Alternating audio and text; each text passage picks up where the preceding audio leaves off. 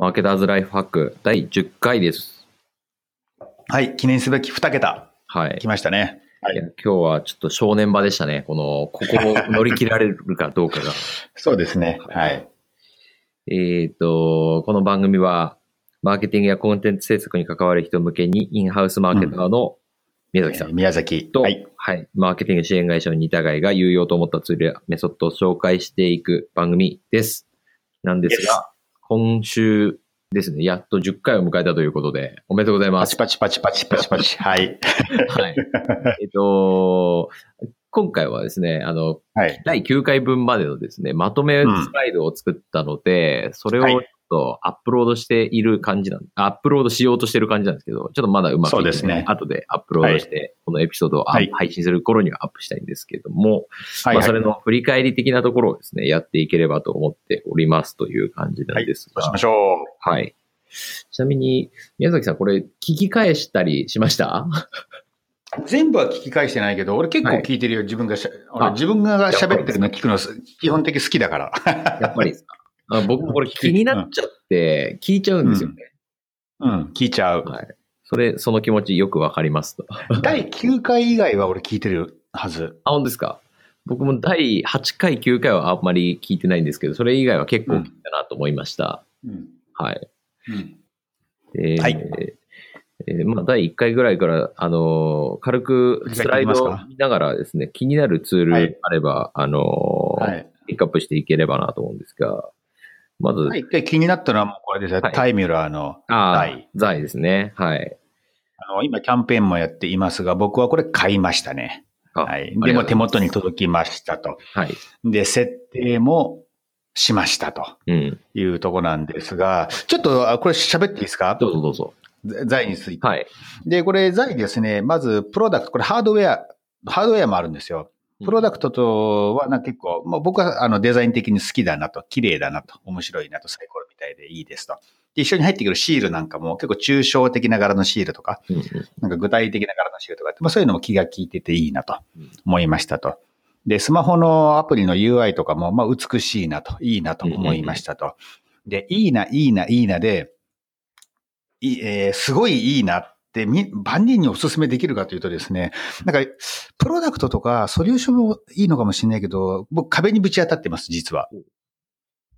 で、これ何かっていうとですね、自分の活動を、なんかきちんとね、分類するのが意外に難しいなっていうのがね、分かってきたんですね。うんこういうトラッキングツールって大体自分が今何をしているみたいのをいくつかね、あ項目作っておいてそれに当てはめていくんですけど、なんかその、まあ、コンサルの人とかがよく言う、あの、ミーシーっていうんですか？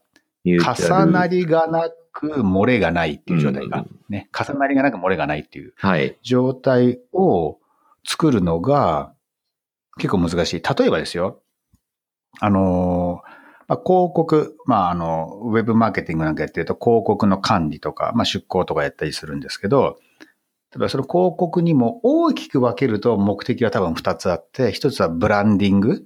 うんまあ、直接反応なくてもまあいいかみたいなやつと、あとはもう一つはまあ、リードジェネレーションとか言いますけど、なんか直接反応が欲しいなみたいなのがあって、今やってるこの活動のその目的別に分けるべきなのか、あるいは、その、なんだろう、例えば Facebook の広告の管理してますとか、うんうん。えー、アドワーズの管理してますとか、Twitter のやってますとか、それなんか媒体別に実はやった方がいいのかとか、うんあとは例えばイベントの準備とかしているときに、このイベントってブランディング目的だから、ブランディングっていう活動に分類した方がいいのか、あるいはイベントっていう活動を作って、それに分類した方がいいのかとか、なんか考え始めるとですね、うんちょっとハマってしまってですね、ちょっとね、まだ、あの、ちゃんと活用できてない状態ですね。わかりますね。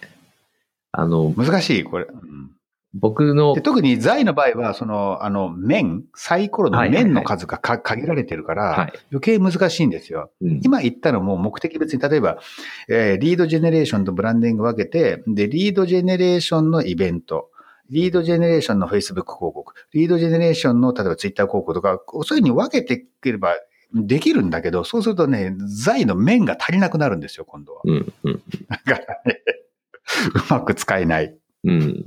わかります。助けてください。あの、僕の回答はですね、えっと、いろいろ僕もやってみたんですけど、なかなかうまくいかないのは多分、日本人的なすごく細かくやろうという、だからその気持ちが良くないなと思いまして、あ、ここ、あ、ここがいけないんだ。多分ですけど、あの、自分の中でやる仕事って大体決まってるというかですね、あの、うん。大きく8つに分けられるぐらいの、なんか流動だと、まあ、ちょうどいい流動がどっかにあるんですね。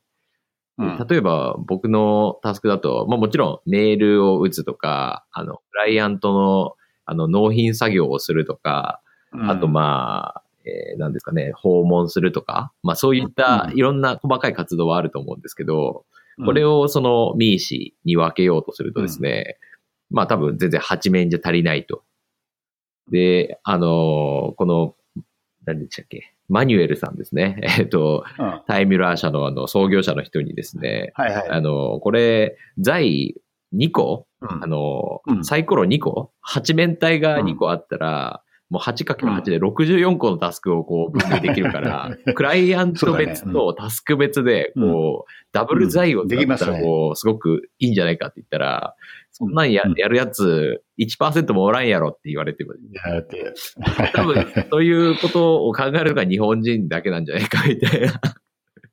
もっとざっくりでいいわけね。まあ逆に日本人受けはそれはいいのかもしれないなとは思いますけど、まあただ、うん。あの、やっていくときにですね、なんか、うん。やっぱりざっくりでも自分の時間がわかるっていうのは結構いいなと思いまして、まあ、僕の場合は、あの、ある、えーパートナー企業があるので、そのパートナー企業関連のタスクでどれくらい時間使ったか、えーっていうので2面ぐらい使ってたり、まあ、あと、うん。僕最近納品作業が、あの、はあるがあるんですけど、えっ、と、そんなに時間が取れてるわけじゃないので、まあ、納品は納品っていう、えーうん。面があって、で、あと他にですね、あの、うんよく使ってるのが、えっ、と、うん。お金にならない作業っていう。なるほど。あの 例えば、会社の何か。勉強とか。あ、勉強とかはままた別の面なんですけど、会社で何かやらなきゃいけないタスクってあるじゃないですか。例えばせ、なんか、うセールスフォース入力するとかは。経費精算あ、そういうことです、そういうことです。あのーなんか、なんて言うんだろうな。会社で admin 作業っていうか、そうだね。みたいなやつは、まあ基本、時間としては捉えといた方がいいと思うんですよね。どれだけ会社の時間が無駄に使われてるのかみたいなのを、あの、うんトラッキングする上で。うんっていうのと、あと、まあ自分の、えー勉強したいものの時間とか、まあ休憩は入れてないんですけど、まあそんな感じの流動ぐらいでこう入れておくとですね、まあ、ざっくりな自分の何に時間を使ってるか把握できると思うんですね。うん。で、大体休憩入れないんだ。俺ちょっとそれびっくりした。休憩入れないとさ、でもはい昼休みとかどうすんの？昼休み。結構まとまった時間じゃん、休憩って。あの、実は財って、あの、トラッキングしてない時間っていうのは、あの、飛ばして考えてくれるんですよね。ああ、なるほど。で、まあ、仕事してない時間は別にトラッキングしなくていいんで、あとはうん、あの、休憩時間になったらですね、あの、財にベースがついてくるじゃないですか。はいはいはいはい。あれに立てとくと、あそこに立ててる間はですね、何もトラッキングされないんですよ。うんなるほど、なるほど。わわかった、そうか。ああが、まあ、もし自分の、なんて言うんでしょう。えっ、と、生活の時間全部みたいなのをトラッキングしようとすると、多分結構無理が出てくるんですけど、まあ、あの、通勤時間とか、なんか、寝てる時間とか、いろいろ入れなきゃいけなくなるんで、それは結構無理なんですけど、やっぱ仕事の分類を8分類ぐらいに分けるっていうのは、まあ割とできちゃうのかなと思いまして。なるほど。わかりました。ちょっと俺もその、ミーシーにこだわらず、なんかね、生実家そういう言葉を知っちゃうとさ、はいはいはいそうやらなきゃなと思うけど、はうんやらなくていいんだっていう。そうですね。まあ、ざっくり自分の時間が何に使われてるのかっていうのをまず把握するっていうのが結構重要なことかなっていう感じですかね。わかりました。その中でどのクライアントにどれぐらい使ったかっていうのは、あの、うん。なんとなく肌感で知っていけばいいのかなぐらいの感じで考えています。はい。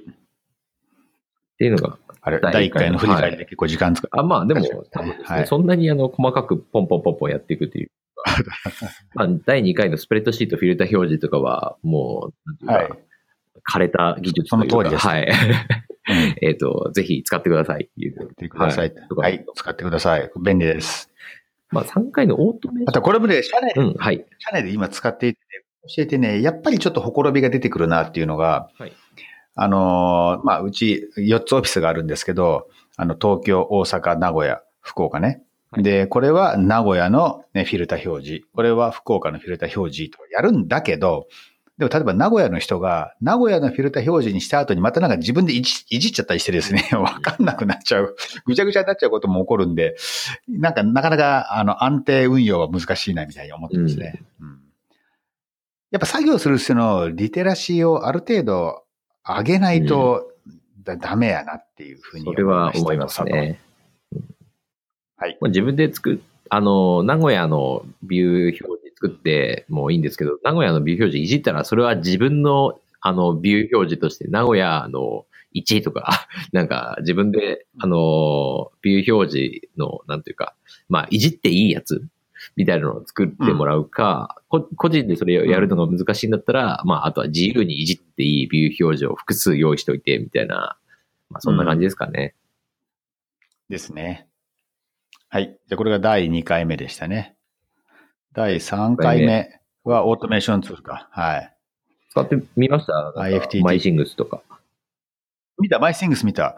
でね、俺、僕、これはね、なんつうの？あの自分で使ってるっていうか、ちょっとね、えーな、なんて言えばいいのかな。このマイシングスの情報は結構役に立った。うんうんうんうん。これはどういうことか、僕今ね、あの、名刺管理の8ってあるじゃないですか。8の、えーなんか、あるキャンペーンのテストユーザーなのよ。うんうんうん。どういうことやってるかっていうと、週に2回ぐらい日経新聞の記事を8上で共有するっていうのをやってくださいねって言われて、はいはいやりますよとか言ってやってるわけさ。でもね、なんかね、あの、例えば、ツイッターとかフェイスブックって、あの、あ iPhone の中から共有しようと思ってもすぐできるんだよね。ほうほうほう。あの、なんか、あなんだ、下の方から、なんて言うんだっけ、共有するみたいな選択肢が出てきて、ニュイってやって、共有できるじゃないですか。で、まあ、8で共有するって、8で共有するってないのよ、それが。。なるほで、ないから、8用に共有するのってすごい手間がかかってめんどくさいんですよ。で、そういう時に例えば IFTTT とかこの MySings とかあったら、多分、ツイッターに投稿したのをそのまんま8に投稿するとかできるじゃないですか。っていうのを、あの、8の人にフィードバックしてっていう、まあそれだけの共有しにくいよっていうことですね。で、そう、共有しにくいよと。で、いちいち開発のめんどくさいから、なんか、まあ結局は開発しなきゃいけないのはし,、うんしんないけど、マイシングスとかこういうね、オートメーションツールに、8も入ってたらできるのにな、みたいなな。なるほど。のを言っときましたんで、うん。えー、イフトがね、ただ日本の、日本の三々とかの言うことを聞いてくれるような気があんましないけど、マイシングスとかって多分後発だから、で、日本の会社だし、やってくれんじゃないかなと思って。そうですね。それ確うかに。ん。言っときました。はい。エイトはね、なかなかね、なんか、いろいろ惜しいんだよな、うんエイトはな。いろいろ惜しい。なるほど。ちょっと今度、それ今度エイトのこと喋ろうかなリンク。トインと8の、と、あとなんだろそう。う。それうん系。両方ともね、いろいろ惜しいんだよな。なんでかな、みたいな。僕もぜひ知りたいはいです。はいまた喋ります。はい。次、4週第4週。あーライブ配信の会社。これハードウェアですね。僕が喋った、超ニッチな、オーディエンスに向けて、これを必要としている人がどれだけいるでのかもこのエピソードわかんないですけど。一番聞かれてるんですよ。探してるたのかなこういうものをみんな。困ってる人いたのかな、どうやって見つけたのかはわかんないんですけど、ちょっとこれだけすごく、あの、他のエピソードよりも2倍、3倍ぐらい、えーダウンロードされてます、うん。謎。これ、結局、うちで買うことは、あの、予定してないんですが、フェボン、フェボン16。あ、そうなんだ。うん。もうあんまりウェビナーとかやらなくなっちゃったウェビナーとか、あの、セミナーとかやるときなんですけど、なんか、大体ですね、あの、うんビデオのうん。撮影って結構やっぱ、えー準備に時間かかるじゃないですか。うん。なので、うんとりあえず、ズームで全部録音してくれませんかっていう、あ、録画してくれませんかっていうことにして、スピーカーがズームに入って、あとは cloud recording して、えー共有しやすいようにするみたいな、うんそんな感じにしてます。うんうんまあ、社内向けのセミナーだったらそれそれでもいいのかも社外、うん多分こうしますあんまりね。うん。あんまり、その、見てくれとか気にならないっていうか。どうなんだでも俺なんかもう、パソコンの画面ずっと見てると結局、結構集中力続かなかったりするけどね。ああ、なるほど。えっ、と、ウェビナー的な時にってことですね。うんあ、そう、ウェビ、うん。うん。そうですね。うん。はい。まあいいや、じゃあ次。第5週。これ、これ、これ結構実用的でよかったんじゃないですか？そうですね。Chrome あ拡張んまり聞かれてない、あの、エピソードですけど、クローム拡張の、あの、紹介をたくさんしてるんですけど、まあ、どうどうですかね？うんビジュアルピングとかは拡張というよりは普通に使えるみたいな、そんな感じの、あの、サービス紹介の方が良かったかなとも思いましたが。あんまりそういう需要がないのかな？うん。まあ、マーケタことないと思ーうけどな。にまだ聞いてもらえてないのかなとか、そういうことかなと思いましたね。なるほど。うん。まあ、僕はもうギャギャゾもう1日1回は使うみたいな感じでバシャ、それちょっと言い過ぎか。あでもまあバシバシ使ってますけどね。なくてはなら、なくては、うん。うん。なくてはならないツールですね。もう僕の、うん。あの、仕事では。はい。ね、ちょっと皆さんにもぜひぜひ使ってほしいなと思います。じゃあ次、第6週。あのはい。イベント運営ツール。第6週ぐらいからなんか結構あの難易度が 上がり気味だったなと思ったんですよね。いや、あの、なんうすみませんか第5回の時も若干ビジュアルピングの話で、あの、クッキーとかシークレットモードとかガンガン出てきたかなと思ったんですけど、あなんかあの、あ。はい。割と6回、7回、あの、クッキーとか広告とかの話をしたんで、若干あの、あの、飛ばしすぎたかなと思いました。どどうなんですかね。じゃあちょっとね、この辺反省して、うん来週からまた頑張りましょうということで、これは何かイベント運営ツールは、まあ今でもドアキーパーですね、うちは。それで、まあ、うん、ドアキーパーはトラッキングできるから便利だなっていうのは変わりない感じかな。ちょっと他のプラットフォームは見てないですけど、世の中的には PTX なのか PTX っなぽいですね。今、あの、他の会社の人とやってるセミナーも PTX でやってたんで、多分、うん。マジョリティは PTX な感じがしますね。なんか楽しい感じがするもんね。PTX な。何なんだろう ?UI なのかまあ、チケット。販売っていうのが一つあるから、なんか、コンシューマー向けっていうか、みんなに認知があるんじゃないですかね。うん。うん。まあ、ドアキーパーも一応チケットを販売できるけど、まあ、決済手段に限りがあるんだな。PTX の方が、えーコンビニ決済、確かコンビニ決済できるんだよね。だから、うん。便利なのかも。てか、そその点は俺も便利だと思う。だからまあ、絶対王者がいない世界だよね、このイベント運営ツ確かールは。PTX って、なんかチケット販売、あまあ今、チケット販売で結構いろんな課題というか問題あるじゃないですか。例えば、あの、転売？そうそうそうそうそう。転売できないようにするとか。転売についての、なんていうか、うん。対策を打った一番最初 PTX だった気がしするなっていう印象がありますね。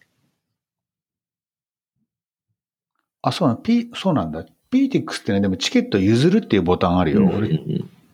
使ったことないけど。今度、うんポチって行ってみようかな。あれ、どうなるんだろちょっとどういう仕組みだったか、あの、記憶にそんなにないんですけど、新聞とかに取り上げられてませんでしたかね？うん。う。あ、そう。ええじゃあそこで一気に認知を広げてユーザー掴んだのかも。あと割となるほどフル株というか日本で始まったの結構前、一番最初目だったとか、そういう感じなんですかね。うん。それもあるかもしれないですね。まあでもそうですね。宮崎さんとしては、えードアキーパー推し。なぜなら Google アナリティクスがあの連携できる。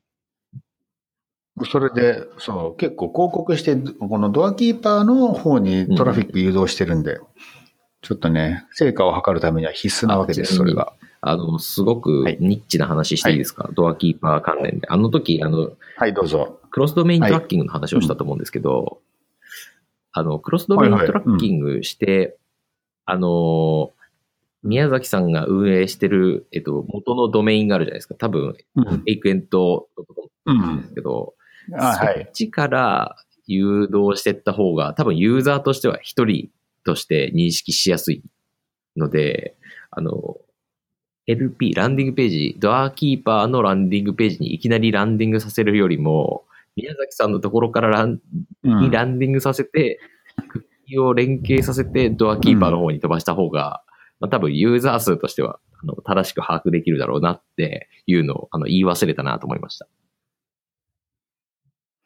なるほど、そう。でも、ユーザーでもり離脱する確率は高くなんじゃないの？あー一枚、結局、ドアキーパーで申し込むわけや。で、一枚余計なページを見せるドアってことキーパーって。ランディングページが必ずないといけない感じなんですかね。いや、ちょっと、いや、俺も今発言した後にそうじゃないのかな。もしかしたらチケット購入のとこに直接飛ばせたかも。っていうのを番組後にちょっと調べてみます。まあ、あの、一応、これを使ってる人がいたとしたら、あの、そういう情報を、あの、正しい情報は提供したいなと思いましたので。そうですね。それで実際ね、ドアキーパーの中に自社ブログに埋め込むためのコードっていうのが出てくるんだよ。うんドアキーパーの管理画面に。それはフォームと、で、それね、俺、そこをクリックするとどこに行くんだっけな ?LP に行くのか、申し込みのフォームに行くのか、どっちかっていうのを、ちょっと、一回ね、俺、自自社のブログにも、その、埋め込み用のフォームって入れたことある。入れて、どう、どうなったんだっけな ?LP に行ったような気がするな。そうですね。もう一回確認しておきます。ちょっと気になるなと思いました。はいまあ僕もあの見てもいいんで、ぜひぜひやってみましょうという感じですね。うん。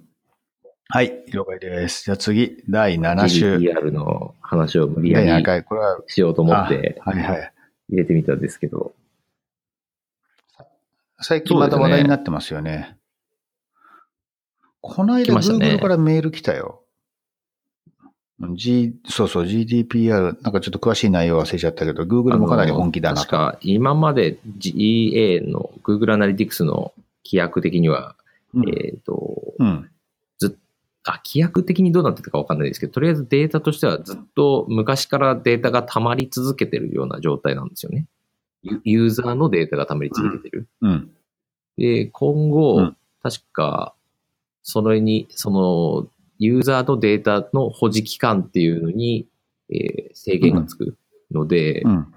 2年以上とか、うんあまあちょっとどういう法律なのかあんまり理解してないんであれなんですけど、26ヶ月とかがデフォルトになって、26ヶ月前のデータを、えー消していくみたいな、うん。えー設定にがデフォルトになるうんとか、そういう感じだったと思うんですね。